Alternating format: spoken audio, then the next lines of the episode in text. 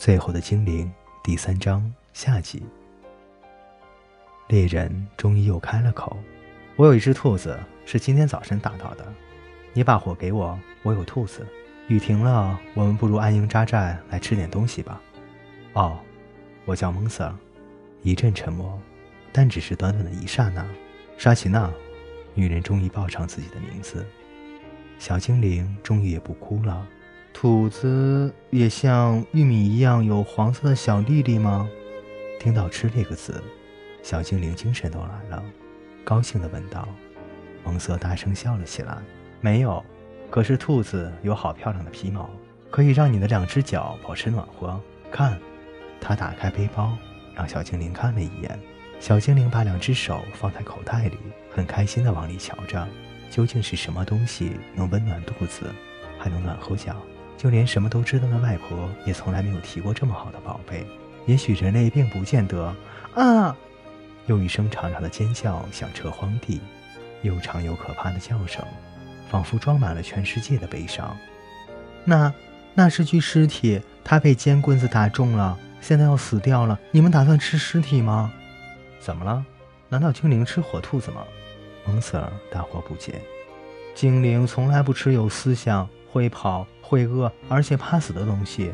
外婆说，人类会吃原先是活的东西，还下迷迭香。这里有迷迭香吗？我不想被吃掉。小精灵又开始那让人心碎的哀嚎。沙琴娜赶快用双手抱住小精灵的头。蒙瑟尔问沙琴娜：“哎。”你上辈子到底做了什么可怕的事啊？把你老娘都卖掉了吗？我想你还是走吧。谢谢你愿意让我吃兔子肉，不过不用了。你已经拿到火了，那就再见吧。哎，你不会为了他就放弃兔子肉吧？我知道这不合常理，可是我受不了他的哭嚎。拜托拜托，你快走吧。我办不到。蒙 Sir 迟疑地说道。为什么？我不能把这个年轻女孩丢在荒郊野地。你一个人也够危险了，何况还带着精灵。谢谢你，你人真的很好。不过到目前为止，我都没有什么问题，不用帮我。快拿着你的。等等，他在干嘛？沙琴娜把头转过去的时候，小精灵把兔子抓了出来，温柔地摸着，手指头碰到染血的毛时，动作就慢了下来。他双眼闭着，似乎在做梦。他已经不哭了。你到底在搞什么鬼啊？蒙 Sir 问道。我在想，小精灵回答道。想想什么？想他这只兔子的事。是兔子。蒙瑟纠正他。兔子，我在想它怎么呼吸，怎么跑。它是的，它感觉到气味碰到鼻子，最后闻到的是潮湿的叶子和蘑菇。它没有闻到猎人的气味。只有湿湿的草和蘑菇。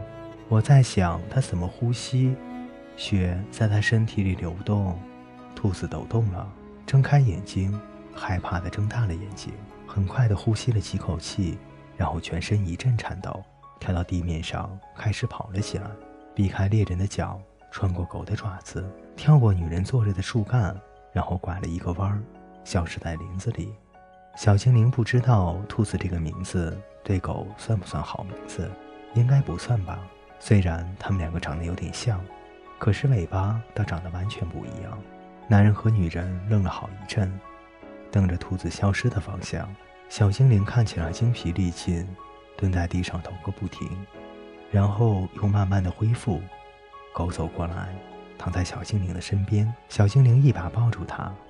现在天已经完全黑了。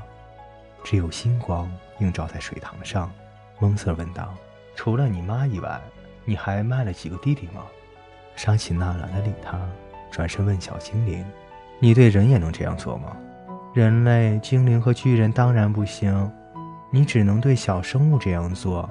他们的脑袋里没有多少东西。”通常只有水的味道、天空的颜色之类的。最容易的是蚊子和苍蝇，只要碰碰它们，想想飞的样子，它们就能继续嗡嗡叫。蒙瑟说：“真的，还真了不起！在夏天能救蚊子命的人真是好伙伴。有人能让蚊子复活，又能让我的晚餐活过来，我这辈子还是第一次碰到。你真像是美梦成了真。要没有你的话，我该怎么活下去呢？”沙琴娜不搭理他，继续问小精灵：“你还能做什么别的吗？你能不能把玉米变多？我们只剩一根了，你能把一根变成三根，或是五根吗？”人类还真是笨呢。当然不能，东西哪有可能变多？那死兔子怎么可能活过来？当然，那当然是可以的。生物会死，是因为失去了精力，失去了气力。火熄灭也一样，让生物复活就像生火一样，只要转换一些精力，从我的脑袋里面转到脑袋外面来就可以了。蒙 Sir 对沙琪娜说：“走吧，走吧，这里太危险了，把他丢在这里算了，我们一起走吧。”不行，他还……呃，他还是个孩子，哼，是个骄傲自大的小鬼。蒙 Sir 纠正他：“才出生不久。”小精灵补充说明。一阵沉默。沙琪娜还是摇了摇头。蒙瑟说：“那好，各位女士，各位先生，真是幸会了。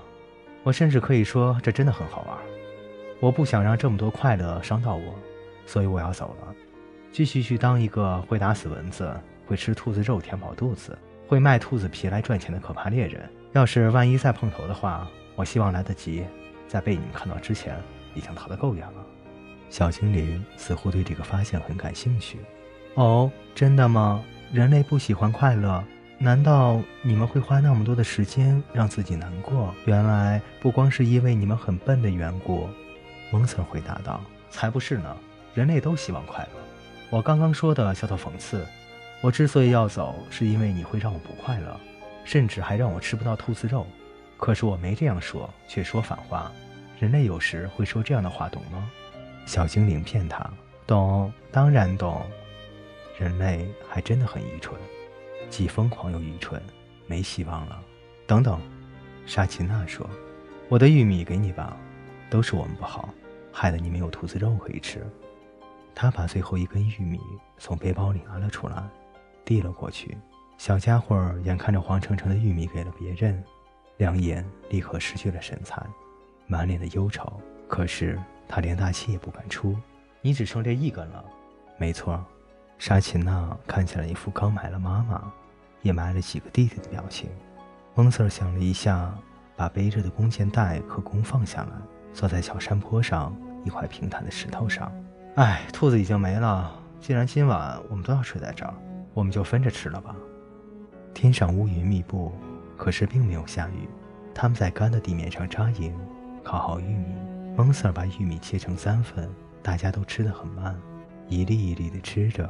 然后小精灵开始摇晃着头沉睡过去，睡着之前想到了要给狗取的名字，跑在风中的好像很不错。可是他知道这恐怕还是有点太长，人类不会喜欢的。小精灵睡着后，蒙 Sir 用毛皮把它包了起来，免得着凉，还把小精灵的兜帽戴好，遮住眼睛、耳朵和鼻子，然后从箭袋下面拿出个比较小的背包。从里面取出一只鹌鹑，一言不发地开始拔毛。沙琴娜也尽可能的来帮忙。他们在小精灵下风处生火，把那只鸟放在火上烤。等不及烤好，还不至于太生时，他们就把鹌鹑吃掉。